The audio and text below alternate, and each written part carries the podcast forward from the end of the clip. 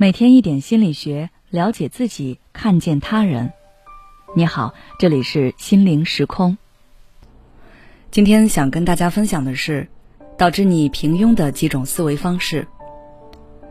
思维决定了你的行为，而你的行动又会影响到你的未来状态。有时候你和别人存在差距，并不是因为你不够努力，可能是你的思维限制了你的行动。就像同样面对一个机会。在你犹豫不决，想着自己会不会做不好，或者未来会不会有其他麻烦时，别人已经把握住这个机会，青云直上了。这就是思维模式的偏差对你的影响。有一些思维模式很可能让你在生活中一事无成，逐渐沦为平庸。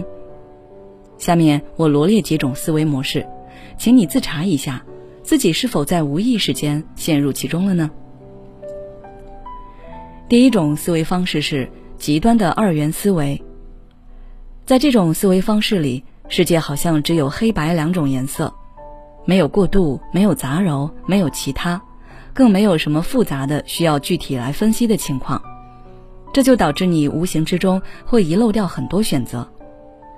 当你的视角被限制住了，你的思维被固定化了，那你就很容易掉进失败的陷阱里。比如一件事情一旦有一点不完美，你就会下意识的把事情归结于失败，然后放弃。打个简单的比方，你坚持减肥了一个月，但是外出聚餐你大吃了一顿，你就觉得自己这一个月的努力全都白费了，于是你索性放弃减肥，甚至开始暴饮暴食。但是我们都知道，偶尔的一顿大餐影响并不大，如果你再坚持几天，体重就会恢复。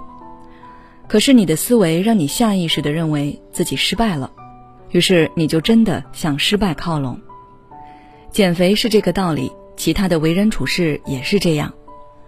如果你能够抛弃自己这种非黑即白的思维方式，从多角度思考看待问题，不轻易给自己和别人下标签，那么你的心态会变得前所未有的开放和豁达。第二种庸人思维方式是。下意识的否定他人，不懂接纳。当遇到一件你自己没有听说过的事情，下意识的就保持着否定的打压态度。就像看到学生分享创业经历，一年赚到了几十万元，脱口而出：“这不可能，他这钱来的不光彩吧？要不就是他原本就是富二代。”只要和自己的观点不合，或者是超出了自己的设想，那就一定是对方的问题。习惯性的否定这个，批判那个。却不想一想事件背后的逻辑，渐渐的，这样的思维方式会使你丧失了纠正改错的能力和接受新鲜事物的能力，不能认识到别人的好，也不承认自己的不足，就永远没有进步的可能性。那结果只能是永远的被困在自己的小世界里平庸下去。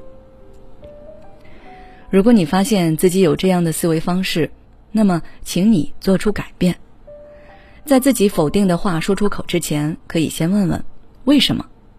事情的发生为什么不能是真实的呢？别人的成功是为什么？这背后有怎样值得学习的方向？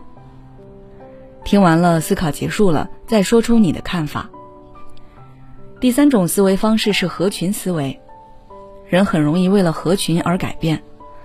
看到身边的人都包夜打游戏，身边的人都在抽烟喝酒。